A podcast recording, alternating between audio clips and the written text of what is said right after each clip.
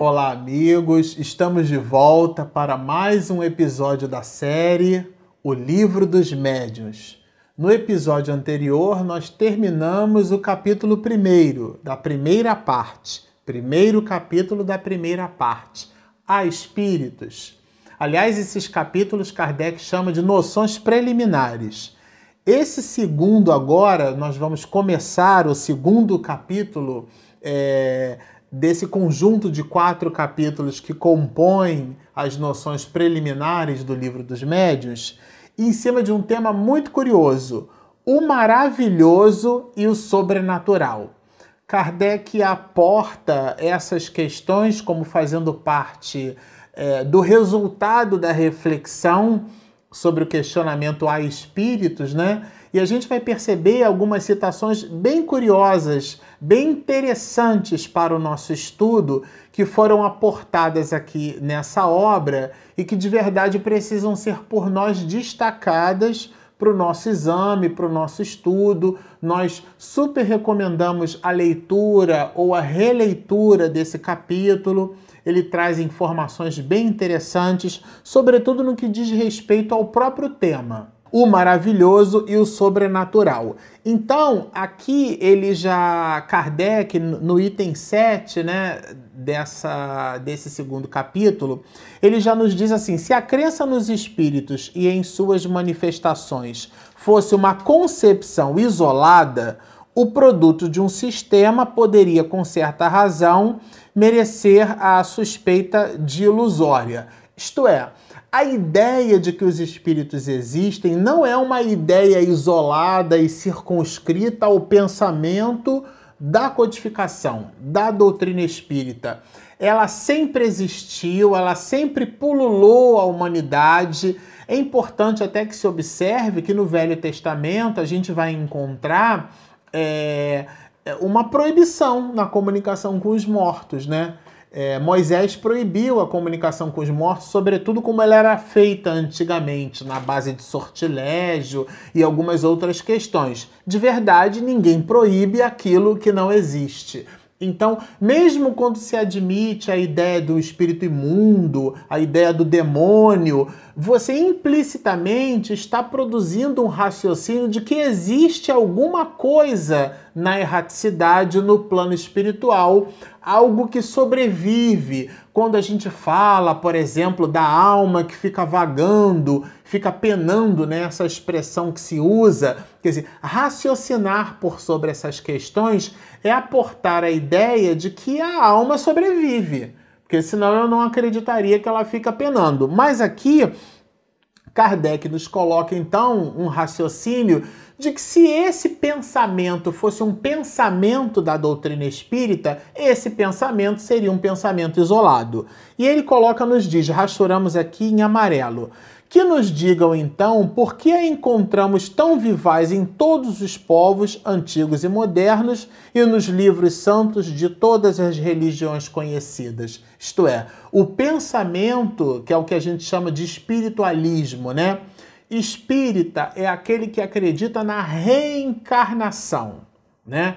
É, na multiplicidade de existências aquele de nós que acreditamos na multiplicidade das existências, isto é, o espírito é imortal e para adquirir conhecimento, para adquirir virtuosidade, ele precisa de múltiplas experiências em múltiplas existências para como numa escola, né, ele ir visitando séries distintas e alcançando patamares de evolução. Se aqueles de nós que assim pensamos somos denominados espiritistas ou espíritas, aqueles outros de nós que acreditamos na sobrevivência da alma, considerando que essa energia, eu aqui nesse exato momento eu manifesto, né? Eu me manifesto, eu penso, eu falo. Esse vídeo que está sendo gravado aqui pela minha esposa, Regina Mercadante. Então, é, todo esse movimento da alma, ele representa a, o atributo dela mesma, né? O pensamento é o atributo da alma. E acreditar que depois que o corpo de carne se esvai, né, que a disjunção molecular se estabelece, acreditar que há vida, esse, esse pensamento é um pensamento espiritualista, isto é, nós acreditamos que existe alguma coisa depois da vida, mas não sabemos exatamente o que, que é é, esse pensamento ele sempre existiu na história da humanidade. E Kardec coloca aqui para nós: provar então que a existência dos espíritos e suas manifestações são contrárias às leis da natureza, que não é nem pode ser uma dessas leis. Porque o ponto aqui é assim: quando ele abre o capítulo falando do maravilhoso e do sobrenatural, a gente gosta até muito de citar Camille Flammarion quando ele trabalha esse assunto no livro, por exemplo, Deus da Natureza, né? Ele cita que nada está sobre a natureza, porque a expressão sobrenatural é acima do natural, o natural como substantivo derivado de natureza. Então, sobrenatural sobre a natureza. E nada está sobre a natureza. Tudo está em a natureza.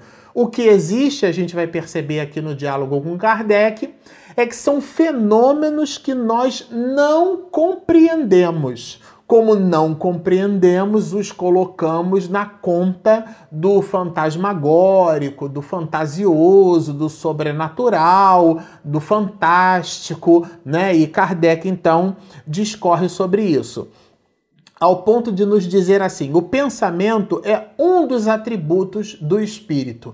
Então, quando a gente observa um fenômeno, um fenômeno físico, por exemplo, né, dos móveis que, que, que se arrastam, barulhos de corrente, quais irmãs Fox, né, nos fenômenos de Hydesville, a gente vai observar muito isso, por conta do vínculo, elas eram protestantes, chamavam aquela alma que produzia fenômenos físicos de senhor pé rachado, né? Senhor pé rachado, se o senhor está me ouvindo, dá uma batida para sim e duas batidas para não, ou o contrário.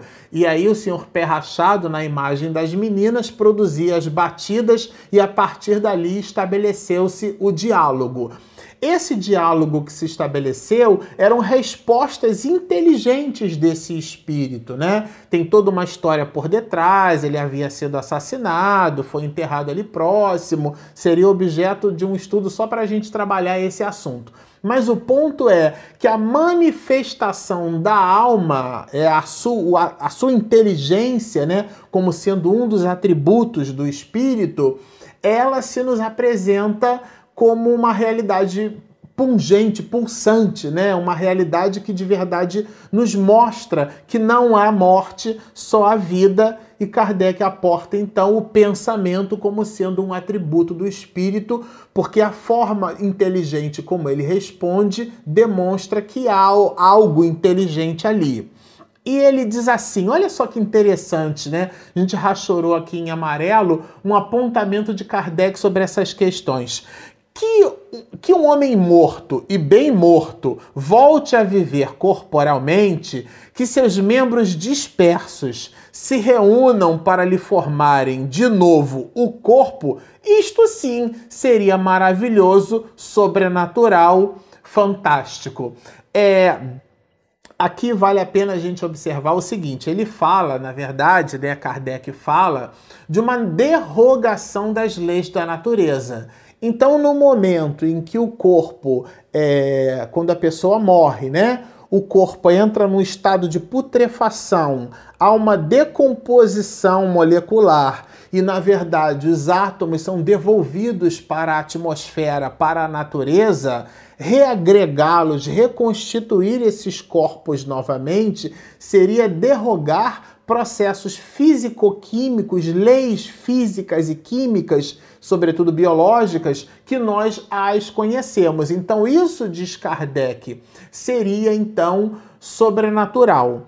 Às vezes acontece que nós produzimos assim é, pensamentos como se fossem pensamentos sobrenaturais e aquilo se nos apresenta de uma maneira muito simples. No nosso ambiente de trabalho, nós tivemos uma experiência profissional muito interessante. É, às 18 horas, no horário da Ave Maria, um determinado servidor parava de funcionar. E um, um servidor, né, um computador, ele produzia é, determinadas rotinas naquele horário, às 18 horas, e parte dessas rotinas, que começavam às vezes às 14, às 15, às 16, um computador trabalhando, realizando determinadas atividades, né? Que a gente chama de servidor, porque ele entrega serviços. Esse computador, às 18 horas, religiosamente às 18 horas, segue, dá para chamar isso de religioso, mas pontualmente às 18 ele parava de funcionar. E, bom, o que a gente percebeu é que na empresa onde trabalhávamos, né, entre um prédio e outro, existia um enlace uma, por, por rádio. Quer dizer, no lugar de passar um cabo de computador ligando um prédio ao outro, né, que era uma distância muito grande, os computadores eles se falavam através de um enlace por rádio, né, sinal de rádio, numa frequência de 2.5 GHz acontecia que periodicamente naquele horário um navio passava ali e cortava o sinal do rádio. E esse sinal gerava uma interferência que comprometia o trabalho daquele servidor. Quer dizer, ficava todo mundo pensando: ah, isso aí é na Ave Maria, né? É por conta da Ave Maria e virou até objeto de brincadeira no trabalho. E de verdade existia ali um aporte, vamos dizer assim, científico, uma explicação científica para esse fato, não tinha nada de sobrenatural. A Ave Maria não tem absolutamente nada a ver com o mau funcionamento entre servidores por conta de um enlace por rádio. Era de verdade um navio que passava ali e interrompia o sinal. Quer dizer, assim como existem essas questões, existem muitas outras que se nos apresentam e a gente coloca na conta do sobrenatural. E aquilo tem uma explicação. A gente precisa perseguir essa explicação. E aí, Kardec, a gente rachorou aqui, ele diz assim: olha, haveria aí uma verdadeira derrogação da lei, isto é, a disjunção molecular e depois a reagregação do corpo do homem que morreu, né? Uma verdadeira derrogação da lei. O que somente por milagre Deus poderia praticar. Não existe, porém, coisa alguma de semelhante na doutrina espírita. Isto é, o conhecimento que a doutrina espírita produz é aquele conhecimento que usa, inclusive, as outras ciências para explicar fenômenos espiritistas para explicar determinados fenômenos, né? É Arthur Conan Doyle, que foi muito conhecido por nós, né? É, por escrever um livro, né? A nova, é, a nova Revelação, mas ele também escreveu a história do Espiritismo. É importante que se observe que ele era descrente ele, na verdade, participava dessas reuniões, das reuniões chamadas reuniões das mesas girantes, né? Porque os espíritos se manifestavam através de efeitos físicos. Ele participava para buscar charlatão, para buscar pessoas ditas médios que na verdade produziam engodo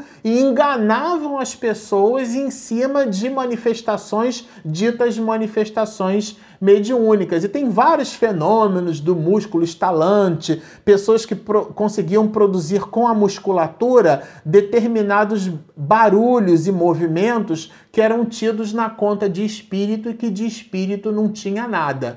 Então, a observação aqui que Kardec nos traz no capítulo 2 do Livro dos Médios é que a doutrina espírita não possui essas questões como fazendo parte de seus estudos, né? Nós precisamos ter retidão de juízo quando dá análise. E continua no item 8 o codificador. Olha só o que, que ele diz. É Não obstante, objetarão, admitis que um espírito pode suspender uma mesa ou mantê-la no espaço sem ponto de apoio. Não constitui isso uma derrogação da lei da gravidade? Sim, o, o ponto aqui, o raciocínio né, que Kardec aporta nesse assunto, até o item 8, é assim.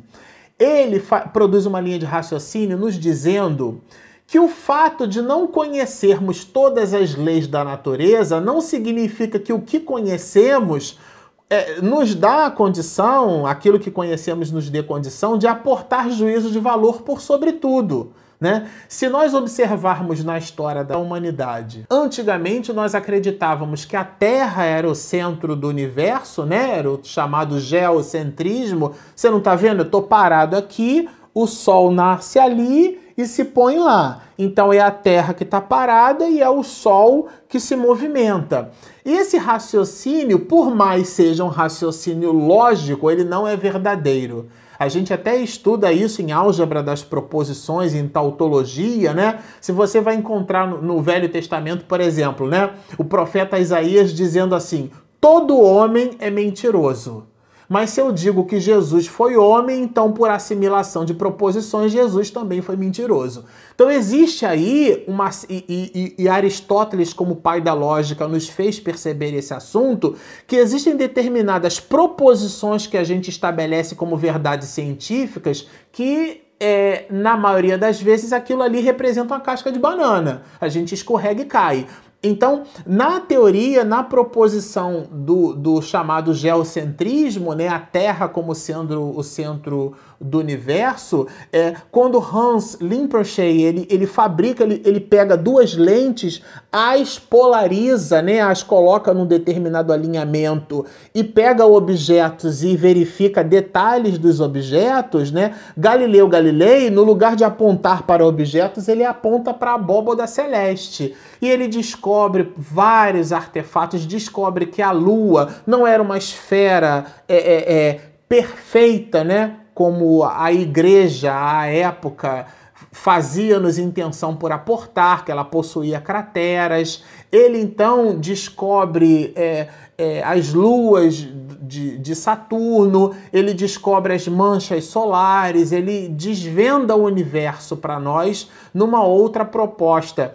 E dentro, dentro desse processo né, de desvendar para nós o céu, ele, Galileu Galilei, descobre, hoje a gente sabe que a Terra tem para mais de 12 movimentos, mas na época ele identifica esse movimento de translado da Terra, esse movimento de translação que a Terra então ela obedeceria a esse movimento. O Sol, e a gente sabe que o sistema solar só a Terra, só o Sol, né, o nosso astro sozinho, tem mais de 90% da massa do próprio sistema. Então, ele num, numa lei que a gente conhece hoje, né, a lei de atração e repulsão gravitacional, matéria atrai matéria pela razão direta das massas e pela razão inversa do quadrado de suas distâncias.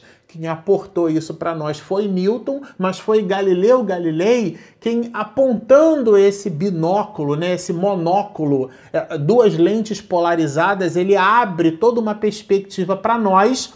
Inclusive é, contrariando o pensamento que existia naquela época, né? um pensamento chamado de aristotélico ptolomaico, porque Aristóteles e Ptolomeu acreditavam que a Terra era o centro do universo. Então aqui não. Aqui a doutrina espírita trabalha com uma análise profunda, quando dissemos que o Espiritismo é uma ciência, não é porque tem biologia, física e matemática, é porque Kardec se utilizou do método científico, inclusive instituído por Galileu Galilei, que é o método experimental. E diz ele assim: olha só que interessante não constitui isso uma derrogação da lei da gravidade? Quer dizer, a ideia dos espíritos manipularem objetos. Hoje a gente sabe que esses objetos são manipulados através da doação de uma substância que a gente vai estudar aqui no livro dos médios, determinados médiums, né, são intermediários, eles doam essa substância, chama-se ectoplasma, e através dela os espíritos conseguem manipular objetos, o que nos parece que estariam sendo levitados. Como a gente não consegue a olho nu é, vê o, o, o, ectoplasma e a olho nu a gente não enxerga a bactéria, a olho nu a gente não enxerga o vírus, a olho nu a gente não enxerga as células do corpo humano, né? A olho nu a gente não vê muita coisa. Mas por um, por um fato ou por outro, como não vemos o ectoplasma, a gente fica achando que aquele fenômeno é um fenômeno sobrenatural. E Kardec faz esse aporte nessa pergunta. Não seria isso a derrogação da lei da gravidade?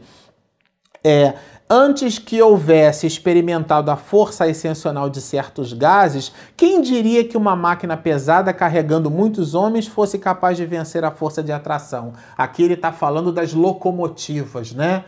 A nossa capacidade de, usando carvão, a gente então é, pressurizar um sistema e esse processo de pressurização então gera uma energia mecânica que movimenta, traciona as rodas da locomotiva, levando o homem a léguas e léguas de distância. Né? Um outro ponto que Kardec também cita, e era o que existia de recurso tecnológico à época, era o, o a transmissão de um telegrama a mais de 500 léguas de distância, diz ele aqui para nós. Né?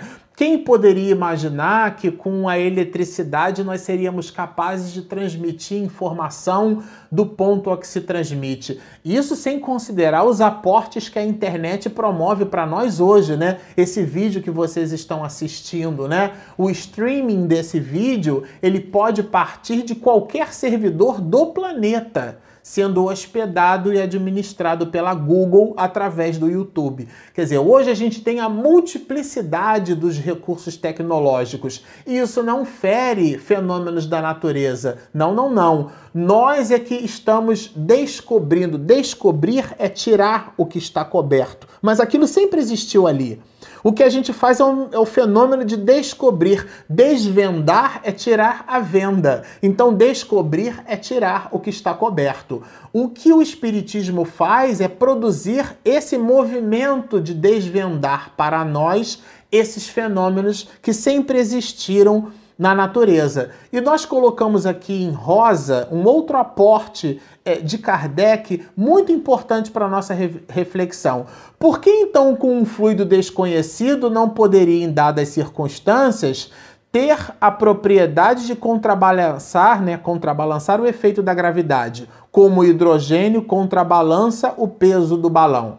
o fato da gente não conhecer um fenômeno não nos dá o direito de dizer que aquele fenômeno não existe. O que é importante nesse assunto é estudar o fenômeno. E diz ele aqui, olha, notemos de passagem que isto é uma comparação. Aqui, gente, é muito importante, olha, notemos de passagem que isto aqui é uma comparação, não uma assimilação. Ele faz proposições entre fatos para nos fazer pensar por sobre eles e unicamente para mostrar por analogia que o fato não é fisicamente impossível. Então ele não está na reflexão trazendo um fato para que a gente aprecie o fato em si mesmo. Não, é uma analogia.